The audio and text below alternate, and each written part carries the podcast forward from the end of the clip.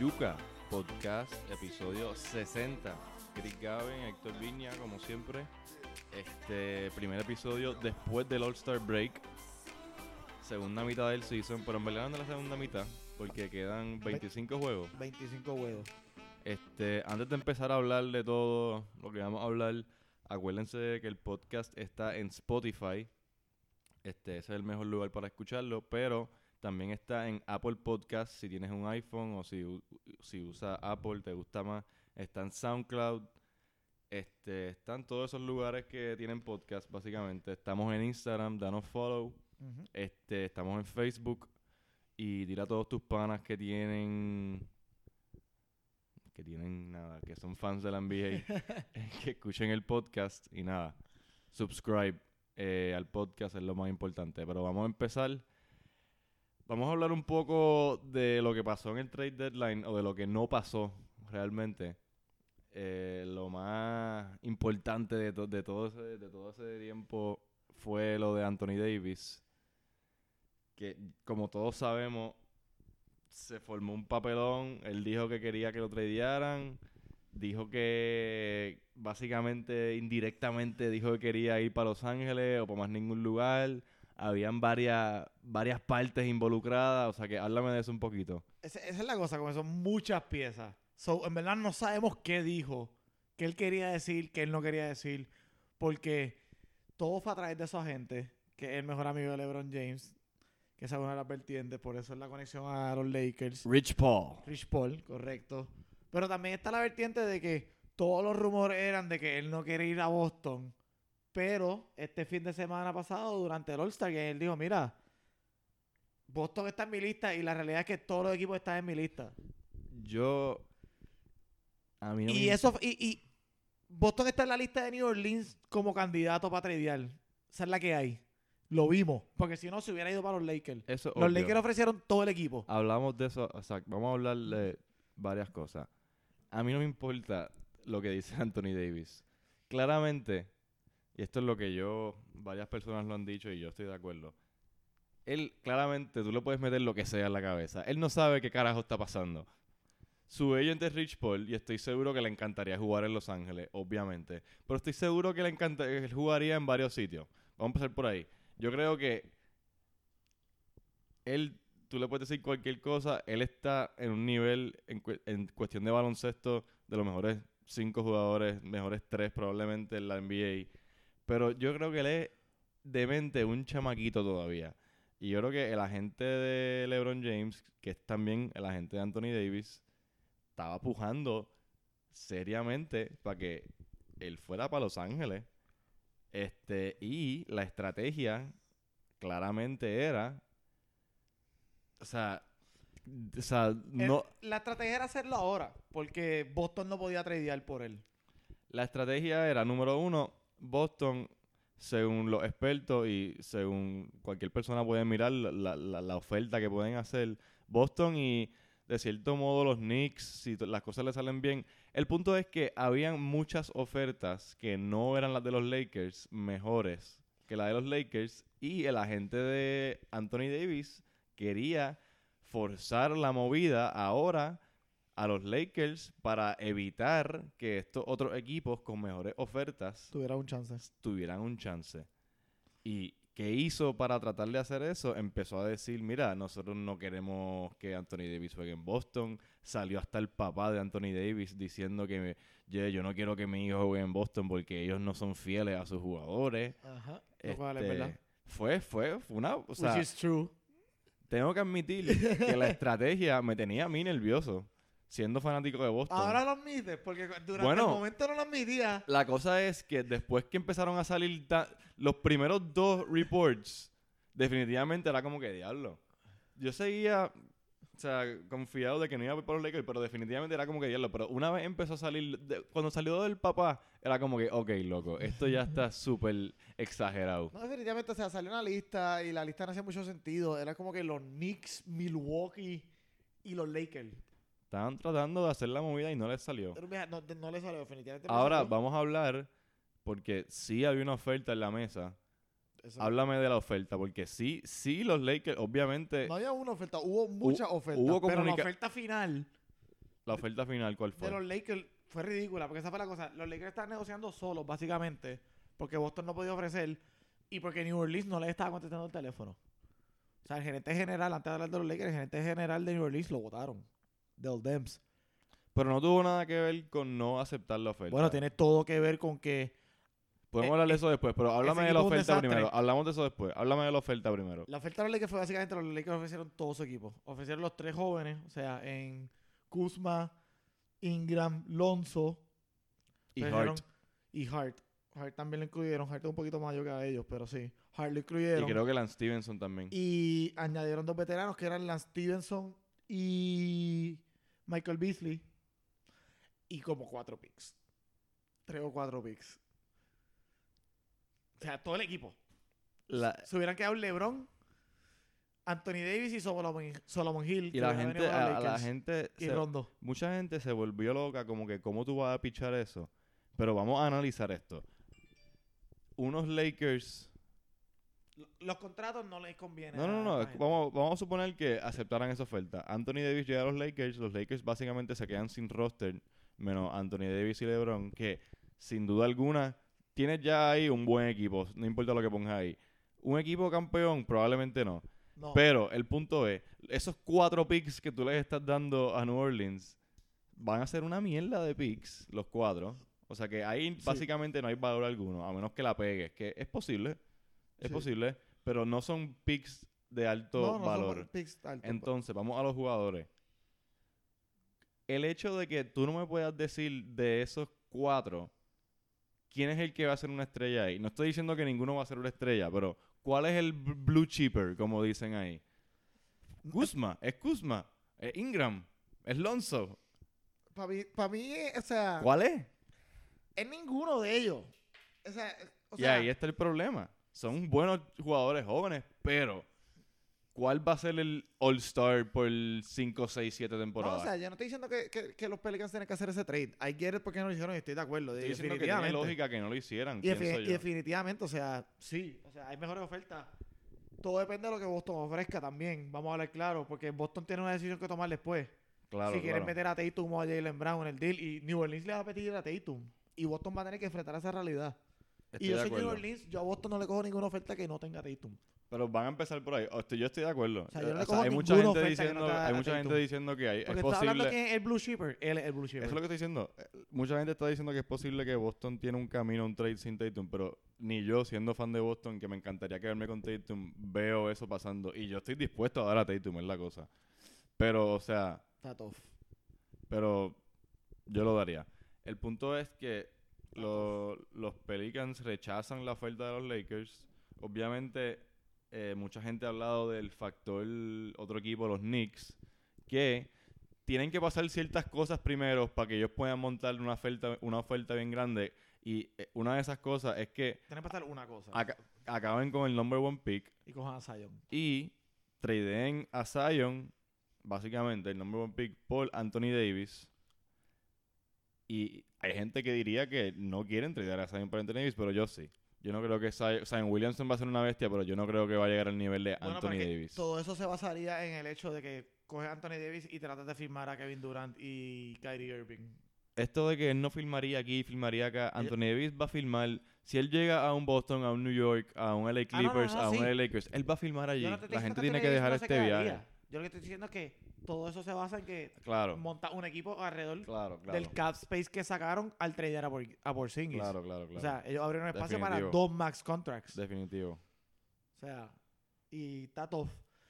La otra parte de esto de, de- de New Orleans el- el- el- y los Pelicans y Anthony Davis, el, el factor de New Orleans y la gerencia y todo eso. Ahora podemos hablar de eso. Este era un peo montado Hace ahí. par de días votaron al Gerente de los Pelicans, el que, el que está bregando con esto de no hacer el trade.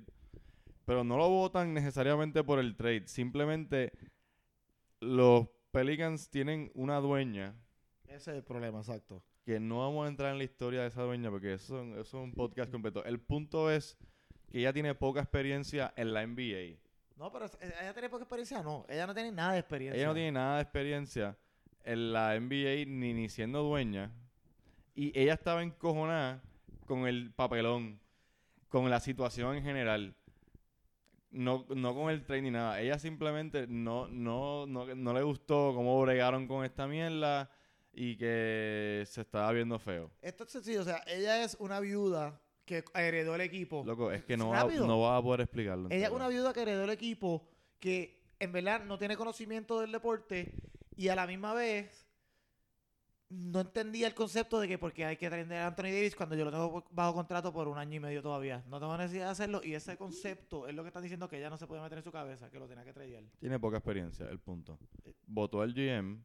Y Y el GM no estaba completamente. O sea, esto es un GM que es el GM de los New Orleans Saints, del equipo de fútbol americano. O sea, que tampoco era un tipo No, pero totalmente. que esa es la cosa. El GM no es el de los Saints. Esa es la cosa. Demps era el GM de los Pelicans. La cosa es que el ownership group, la Ah, mayoría eran los que Ah, corrían los Saints. Y pues Sí, es toda la eso- gente por inteligente por eso no quería en el en, este círculo social de la dueña son gente que lo que saben es de fútbol americano y cómo corre un equipo de fútbol americano. Que lo hacen muy bien con los Saints. Sí. O sea, el problema es que la NBA se corre diferente. Es completamente diferente cómo Es funciona. una historia bien complicada El esta de los Saints porque Simplemente tienen un desastre en la gerencia y del Debs también es que no pudo montar un equipo alrededor de Anthony Davis los años antes. O sea, tan sólido para competir. sí, hay rumores de que el equipo de médico de ellos es un desastre también. Tienen el, la- el equipo de fútbol. Sí, aparentemente comparten el equipo médico con el equipo de fútbol. O sea, imagínate. Comparten un equipo de médicos con como 200 atletas en total. O sea, a- a- o sea, ya entramos en esta mierda para completar. O sea, Son un desastre. este pichea. equipo, para que entiendas el origen del desastre, los New Orleans Saints, para los que ven fútbol, saben que son una tremenda franquicia. O sea, siempre están duros, ganaron un Super Bowl más o menos recientemente. Este, el equipo de los Pelicans, como muchos recuerdan, fans de los Lakers, estuvo en un momento dado bajo el control de la NBA del desastre que era. Ujú. Y básicamente esta familia que era dueña de los Saints, por pena, por casi casi por pena, por porque si no lo compraban, el equipo probablemente se iba a ir a otra ciudad. Y eso es probablemente lo que va a Sí, pasar va de nuevo. Probablemente el equipo se iba, so ellos dijeron, ¿sabes qué? Lo vamos a comprar. O sea que fue como que ellos ni, ni lo querían y fue por, por, por el amor que tienen en la ciudad y porque creo que hay entrevistas que ellos dicen esto, se, se sentían que tenían un deber de hacerlo. Y bueno por ellos. Pero ajá. Bueno por ellos, pero no saben muy bien lo que están haciendo. O No, sea que está por verse el destino de ese equipo. Mucha gente piensa que ese equipo está en sus últimos momentos en New Orleans. O y, que lo venden. y es que está cabrón, el equipo no genera chavos, no va nadie a los juegos, van a tradear a Anthony Davis. Van a este era el mejor jugador de la historia del equipo. No iba nadie para los juegos con Anthony Davis. Olvídate. Son él o Chris Paul. Mándenlo a Seattle, que todo el mundo se está muriendo por O tener para un equipo. que Vegas está loco por poner un equipo allí ya. No, muévelo para Seattle y pon otro equipo en Ah, la yo que Vegas. lo manden para Seattle, estoy diciendo, pero ajá. Este, Ah. Otras movidas del trade deadline, más, algunas más relevantes que otras. Tobias Harris llega a Filadelfia, tremenda movida por el cuadro de ellos. Está por verse, no están jugando tan bien. Boston les ganó. Él no ha lucido mal. Él no ha salido mal, pero es que es lo que te dije. Tienen tremendo cuadro, de los mejores cuadros de la NBA, pero han cambiado ese equipo tanto. Llegó Jimmy Butler eh, hace poco, ahora llegó este, han tradearon al otro. Es Sí, como que El plan de ellos fue como que coger a Harris. están bien duros, pero en, en algún momento tienes que parar de, de cambiar el equipo en quedando 25 juegos y, o sea, ahora mismo están número 5 en el este. T- Todo lo que ellos han dicho básicamente indica que ellos se sienten que no van a quedarse con Jimmy Butler y se fueron a la segura cogiendo a Tobias Harris para poder firmarlo a un mejor contrato. Todo ese, ¿viste? Maybe se da, pero probablemente filme ahí. Yo lo veo filmando ahí. Por eso, esa es la cosa, como es. Todo lo que han dicho es eso, como que definitivamente Hablando- estoy de acuerdo con lo que tú estás diciendo. No han jugado tan bien. Y Butler para mí es la nota discordante. Pero el cuadro está sólido. cuadro- Solidísimo. El cuadro está solidísimo. sólido, sólido, sólido. Ahora está por verse cómo estos últimos 25 juegos pueden engranar para los playoffs.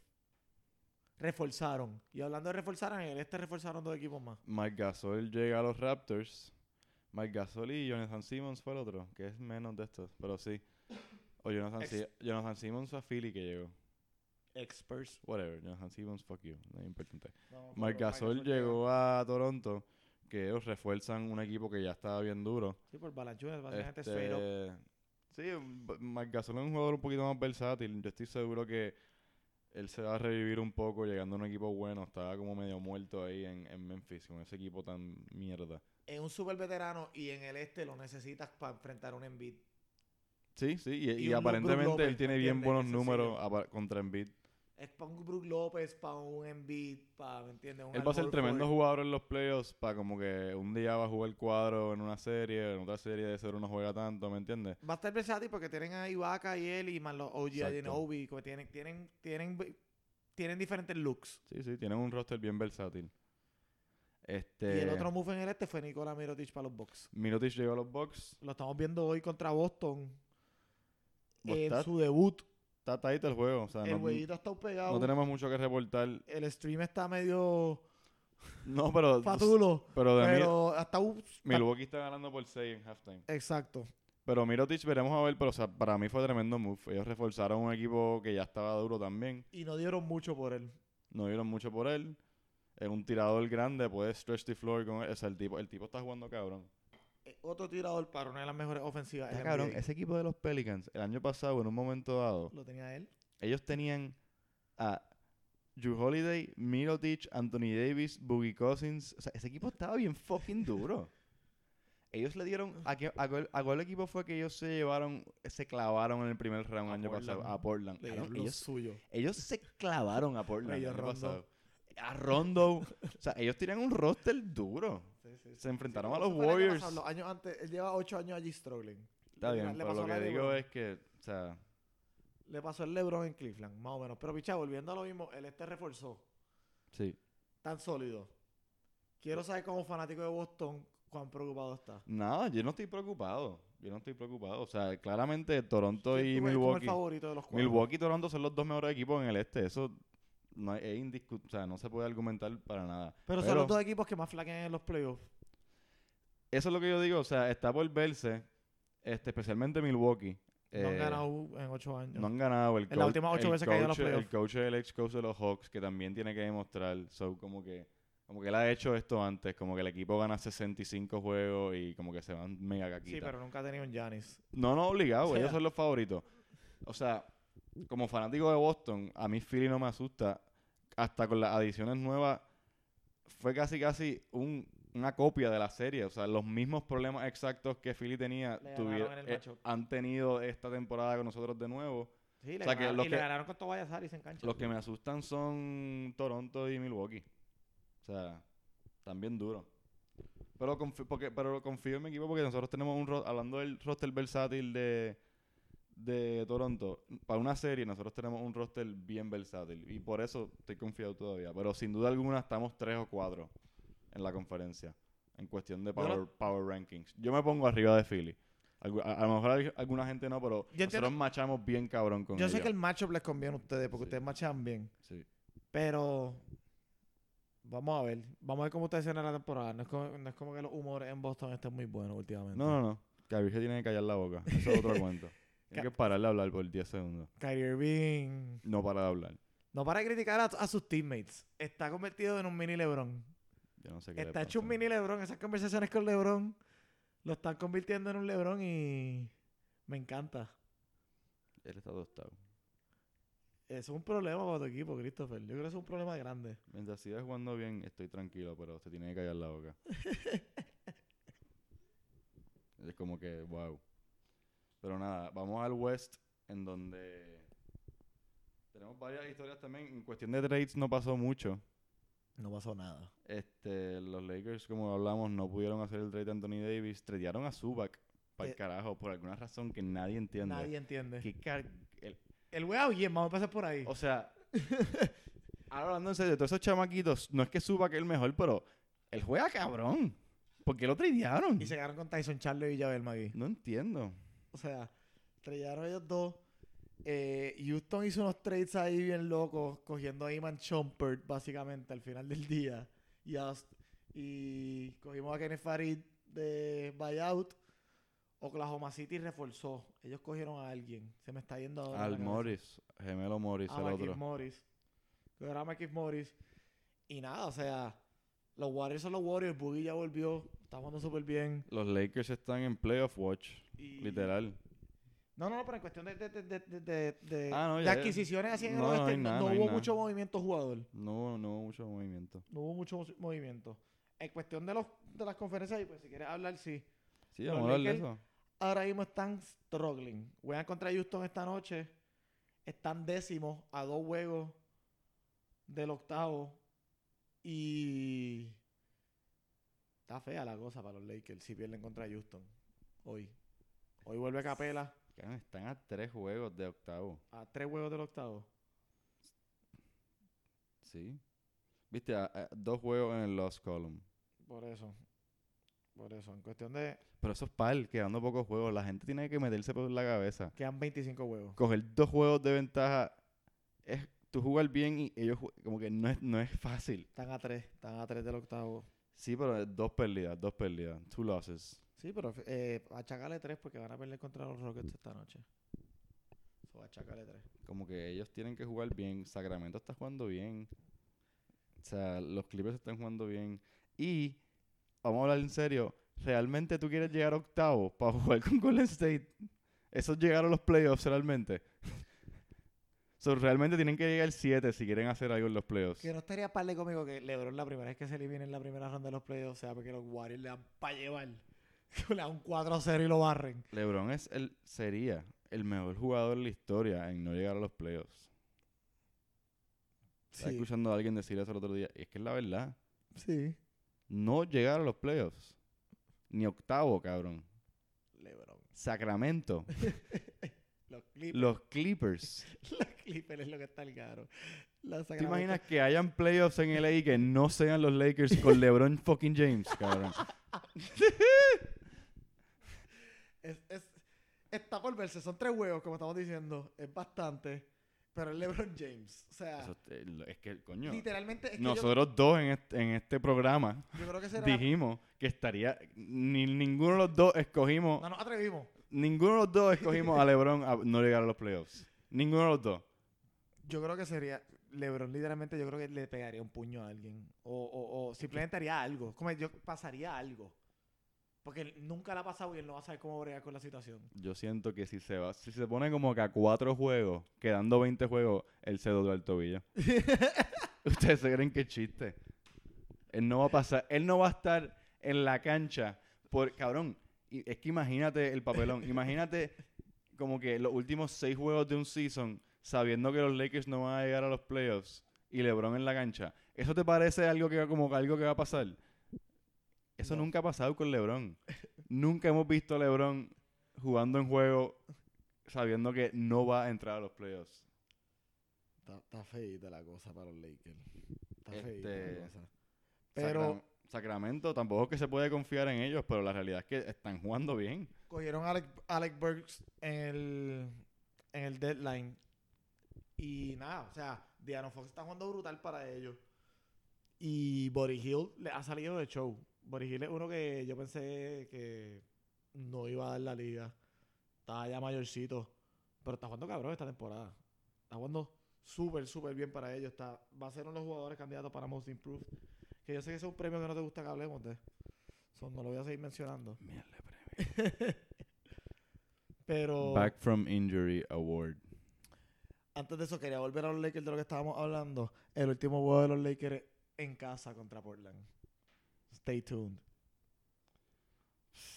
Staples Center gritándole You're not Kobe a LeBron. No, el creo, último juego de la temporada. no creo que el Staples Center... ¿Tú te crees que no son capaces? Si los Lakers están eliminados el último juego. Claro, los Lakers fans se tardaron como un mes en irse full LeBron. So, No no, cre- todos. no creo que le griten eso. No todo. No creo que le griten eso en el Staples. Vamos a hablar de otra cosa que no sean los Lakers. este... Denver se ha mantenido. Yo todavía pongo mis chavos en que entran a los playoffs, porque es que no me puedo ni pasar por la mente que no entren, pero la realidad es que está cuesta arriba. Sí. Y esa, en verdad, en el, en el oeste la historia es eso. O sea, yo creo que eh, la, la historia del oeste, tú quieres hablar del oeste, pero al final del día Golden State. El único equipo que yo sinceramente creo que tiene un chance de ganar la Golden State, y creo que es mínimo, sería Oklahoma City. Están jugando cabrón. Yo todavía pienso que... Ellos se machean súper bien contra ellos. Steven Adams siempre le causa No, problemas. no, o sea, Sí, Oklahoma, siempre le causa City, problemas. Oklahoma Rosa- City Rosa- Dark Horse. Russell Westbrook a Steph Curry le da dolor de cabeza siempre también. Y por George se lo puedes tirar a Kevin Durant. O sea, tienen las piezas. Jeremy Grant ha jugado súper bien Tienen un esta equipazo, temporada. tienen un equipazo. Y, y es que es lo que siempre repito, el factor defense de ellos está cabrón. Y, o sea, y cada año más vemos a, eh, a Golden State afectado por buenas defenses, ¿me Y entiendes? este Sí, equipo de Golden State, o sea, lo hemos visto vulnerable toda la temporada, lo llevamos diciendo. Todavía no, no se han ido en esa racha al garo de juego. La verdad es que Westbrook, cabrón, no la mete de tres y es medio, medio Ese es el problema. problema. Confiar la gente tiene, él, no, él, no mete, él no la mete ni un poquito de tres. Él tira menos de 30%. de- Marcus Smart tira más alto porcentaje que Westbrook. de Él es el peor tirador de tres en la historia de la NBA para la cantidad de tiros que él tira. Está cabrón, mano. Tira como 6, 8 tiros por juego de tres. Y si metes uno al principio del juego, te jodiste porque va a tirar nueve más. Te jodiste si eres teammate de él. Ah, ¿no? bueno, o sea, no, sí, si sí, eres sí, el otro equipo. O sea, te jodiste él, el equipo, ok, sí. Por eso, o sea. Pero yo creo que es el único equipo que tiene un chance de ganarle en el oeste. Yo no veo a más nadie, loco. O sea, si, si eh, de casualidad, si Houston se acomoda, ellos le dieron un, un o sea, ¿me entiendes? Si Chris Ellos Paul saben pa- ellos llega al saben- nivel que le estaba en los playoffs el año pasado cuando de lesionarse, Ellos saben parar a Harden. bueno, se fueron a siete juegos, o sea, con este, con este equipo, básicamente. Sí, nos fuimos a siete juegos. Si llegan al- a ese nivel, tienen break, pero, Pero o el sea, equipo no Houston- parece que van a llegar a ese nivel, El aunque estén jugando Houston mejor. del año pasado estaba jugando mucho mejor básquet. No, no, claro está. mucho mejor básquet. El otro equipo. Este equipo es Harden. Sí. O sea, Harden no estaba metiendo 37 Vamos puntos. a ver cómo vuelve Chris Paul y Capela ahora. Capela vuelve hoy esta noche. Ese jueguito contra los Lakers esta noche es un buen es un buen jueguito para setear el tiempo para estos próximos 25 juegos. Porque tenemos que cerrar duro. Houston está en el medio de los playoffs. Estamos quinto, sexto, creo que ahora mismo en el oeste. Sí, esos matchups son importantes en el West. Esos Ese home matchups court. En, el, en el oeste, el home court es clave. A Houston nos ayudó un montón en el home court del año pasado. Y, chacho, ir a Oklahoma City no está fácil. Ir a Utah no está fácil. Ir a Portland no está fácil. O sea, todos los fanáticos en esos estadios se la viven. Sí, sí, sí. Ir a Golden State no está fácil. A mí no me gustaría ir a, a Staples contra, Le- contra LeBron en los playoffs en la primera Ah, ronda. no, no, no. O sea, LeBron en la primera ronda a mí no me gustaría encontrármelo. Simplemente porque es LeBron, no es porque los Lakers, porque los Lakers No, no, de, de acuerdo. es cuando más Y más que los. Lakers no llegan a los playoffs hace años. Pero el LeBron en los playoffs a mí, a mí me gustaría. o sea, Sí, sí, sí. Van a estar rowdy allí, definitivamente. Este. El All-Star Weekend, Yo no quiero ni hablar de eso. el Slam Dunk Contest es lo más mierda que hay. Fue un desastre. Es lo más mierda que hay. No es que es lo más bien que hay, es que Es tienen, una mierda. tienen que hacer algo. O sea, que no era malo, como puede ser bueno, porque lo hemos visto ser bueno. Me estoy empezando a dar cuenta que este tipo de cosas solo le gustan a los niños porque el único Slam Dunk Contest que yo me disfruté fue el de Vince Carter cuando yo tenía como 9 años o 10 años. El de Zach Lavin Y probablemente eso es porque era un niño. Porque ves los videos ahora y es como que, eh, El de Zach Lavin y Aaron Gordon estuvo cabrón. ese estuvo bueno. Estuvo cabrón. Estuvo bueno. Pero ¿cuánto? No, por ley, o ¿Han sea. pasado más mierda o más como Ah, ese? no, no, no, tenés un desastre montado. Lo mejor es el triple shootout. Es el más que me gusta a mí realmente. Porque es el único como que pure, Está, como que contest. está El impresionante. Skills verlo, Challenge, eh, sí. Skills Challenge siguen tratando. eh. siguen tratando de arreglarlo. Y, o sea, Jason Tatum se lo ganó y él no está ni cerca de ser el most skillful player en la No NBA. entiendo la gente que escogen para esos. no what skills, cabrón, are we talking about?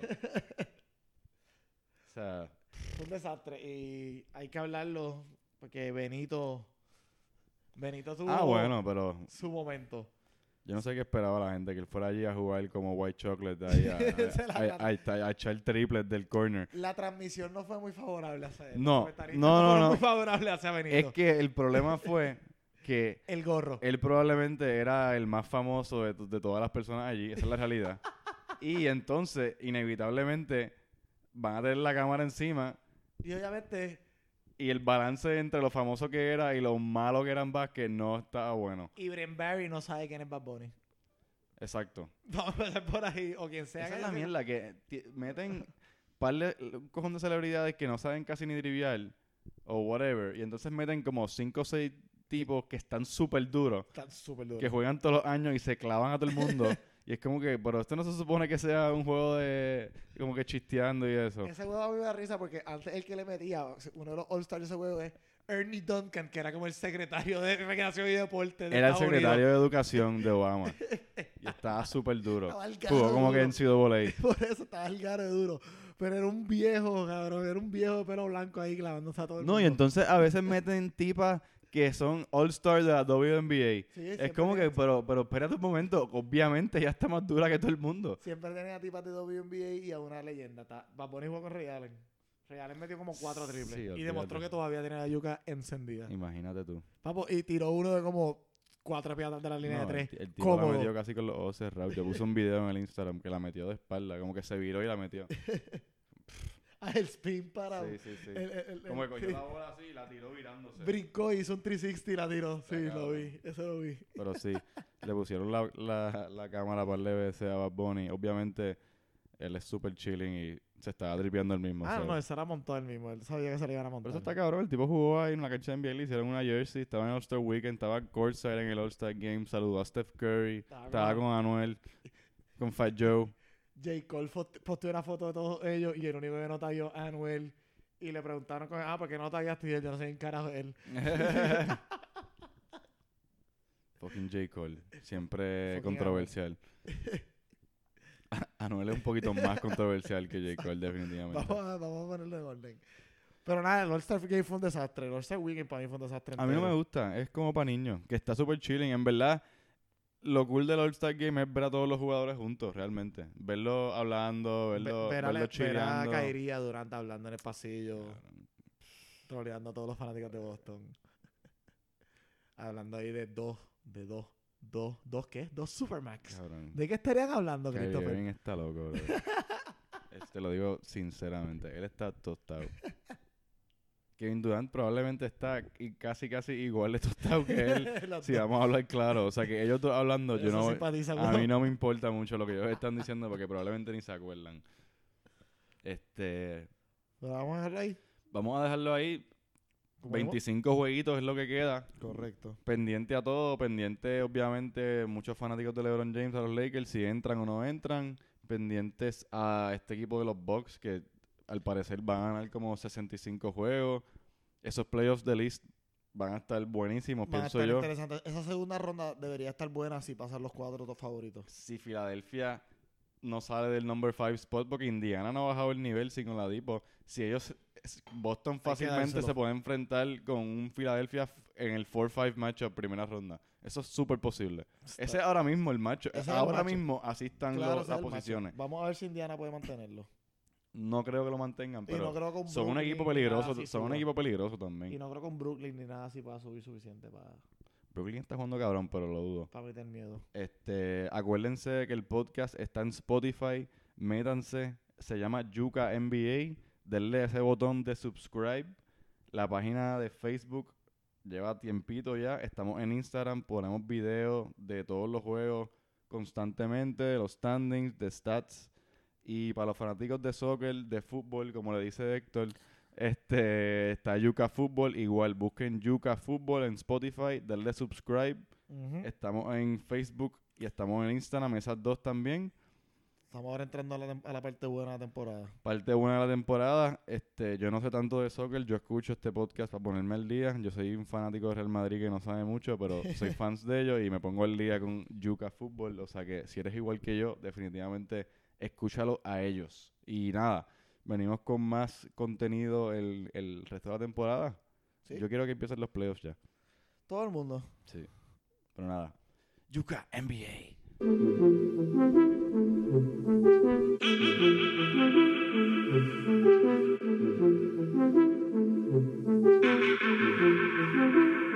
Me ven y me preguntan por qué he visto caro.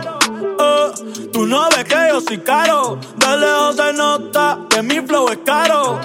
Eh, que con nadie me comparo. Yo le llego y normal. Me miran raro. Eh, pero a nada yo le paro. Yo sé cuánto valgo. Yo sé que soy caro.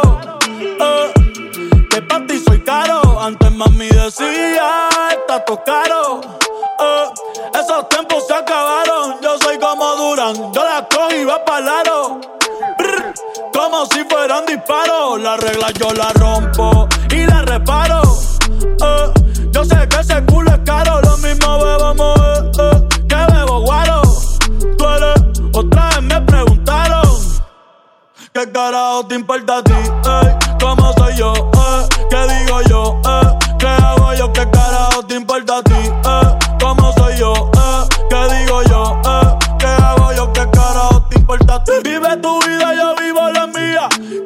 Sin dar ejemplo que odio manía. Por solo ser yo y no como se suponía. Hasta que nos dé pulmonía. Y él se encojona porque no contesté. Sari, no quiero hablar con usted. Eh, yo tengo la salsa, también el ballet. Por eso cuando dejo la máquina en el ballet me ven y me preguntan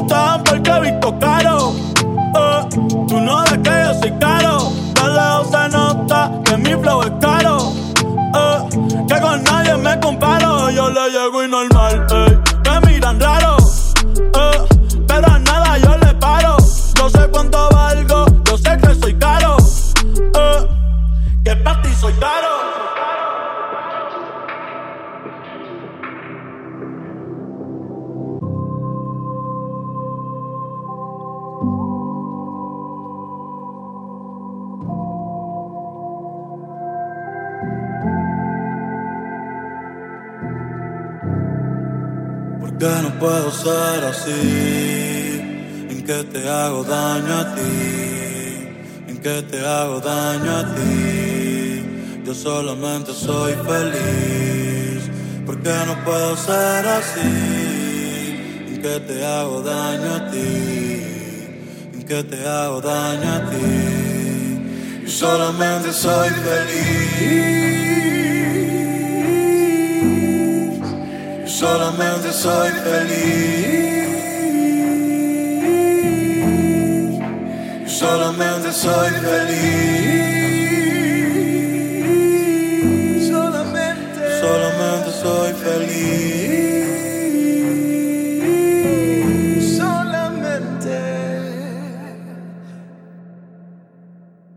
Ser feliz nunca me ha salido caro. Eh, ahora veo todo claro, con dinero, sin dinero.